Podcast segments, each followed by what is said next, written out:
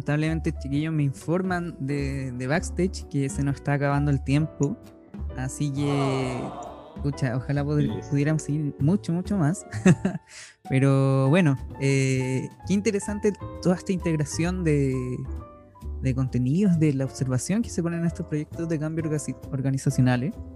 Y, quería preguntarle a ustedes, eh, bien breve igual, eh, claro, si me están soplando ahí, eh, bien breve preguntarle a, cada uno de ustedes que están acá si, se quedan con alguna, alguna reflexión de, este propio proyecto, de, este viaje que podríamos mencionar que fue el curso, porque ya, ya no se ve como un curso en sí, sino también como un proceso de cambio, ¿no? Darse cuenta de, todas estas nuevas, estos nuevos conceptos que ahora sabemos cómo conversar de ello.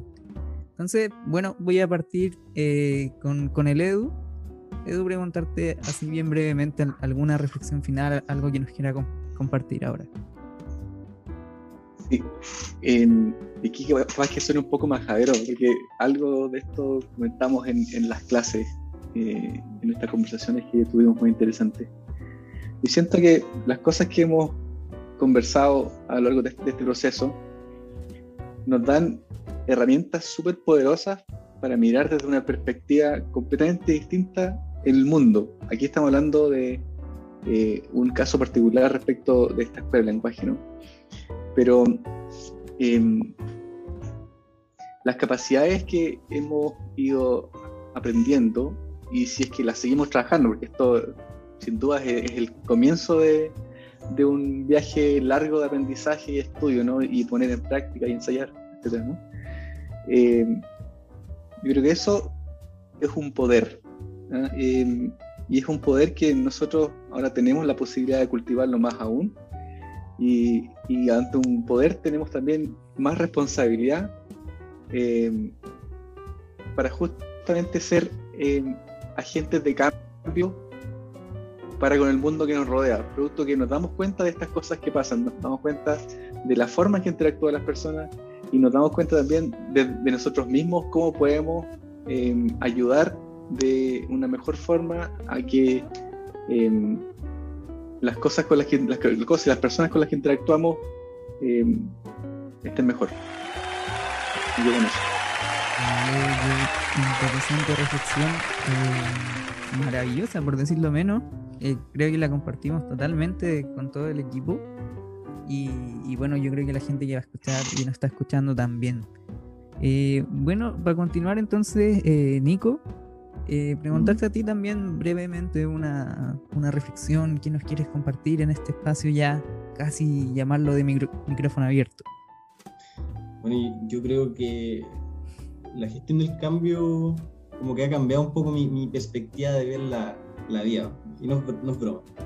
Creo que como empezar a, eh, tomar una estrategia de constante adaptación ya, ya no es como mera improvisación respecto a la vida. Implica igual la observación, implica adaptación, implica ser más consciente. Y, y, eso yo creo que siempre va a ser una ganada. Ser más consciente no hace ser más vivo, creo yo. Y, e, eso es lo que demanda un proyecto de gestión de cambio en definitiva. Entonces, yo creo que, es transformacional, full, y, eso ayuda, eso ayuda. Estoy muy contento con ello. Muchas gracias por tu reflexión. Eh, al igual que Ledo, como, bueno, para qué comentar que somos la misma comunidad de aprendizaje que hemos trabajado durante todo el semestre, nos entendemos, hemos conversado y creemos que esta reflexiones son sumamente importantes y nos hacen mucho sentido. Entonces quiero continuar con, contigo, Javi, eh, nuevamente, brevemente, con qué te quedas de, este viaje y esta experiencia. Bueno, me quedo con hartas cosas. Si pudiera resumirlas, yo creo que me di cuenta de la importancia que tiene el poder detectar la narrativa en cada grupo, en cada persona donde yo quiero trabajar y los estados anímicos. Yo creo que esa es una información súper valiosa que ayuda a detectar cuáles son estos espacios emocionales que me abren o que me cierran posibilidades y qué cosas puedo hacer ante eso. Y también el tema de los juicios, de los juicios que son un tipo particular, de declaraciones que también justamente me, me abren o me cierran espacio y, la capacidad que tienen de poder generar otros nuevos espacios. Creo que eso también son, son herramientas súper importantes para Y tú, Nico, cuéntame, ya para cerrar, ¿con qué cosas te, que, ¿con qué cosas te quedas de, de este viaje? ¿Cuál es tu reflexión final? Bueno, gracias Javi. Lamentablemente, no, eh, aún nos queda un poquito de tiempo. Eh, bueno, tu reflexión también destacarla con la reflexión de los chiquillos.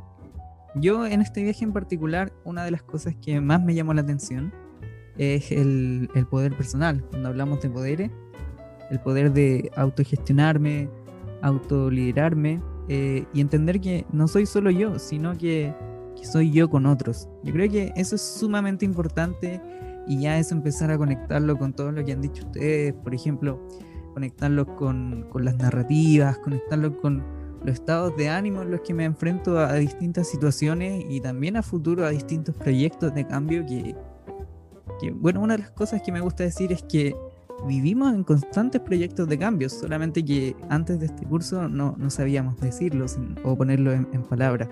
Yo creo que es súper interesante ver, verlo así. Y, nada, pues, ¿qué más puedo decir? Nada, que muy, eh, muy contento también de, las personas que me acompañaron en este viaje. Quiero destacar nuevamente a, la comunidad porque ha sido un viaje súper importante y que si no se dieran este tipo de conversaciones eh, no hubiese sido lo mismo. Así que sin más preámbulo, despedir a los grandes invitados estelares, a Eduardo, Nico Avilés, Javi. Un fuerte aplauso para ustedes. Totalmente, un gusto trabajar con ustedes. Sí, gente enamorada. Y bueno, así finalizamos entonces este podcast. Esperamos que les guste. Nos vemos en una próxima ocasión el lunes para ser exactos. Chao. Ha sido un placer. Chao chiquillos. Chao, chao. Chao, chao.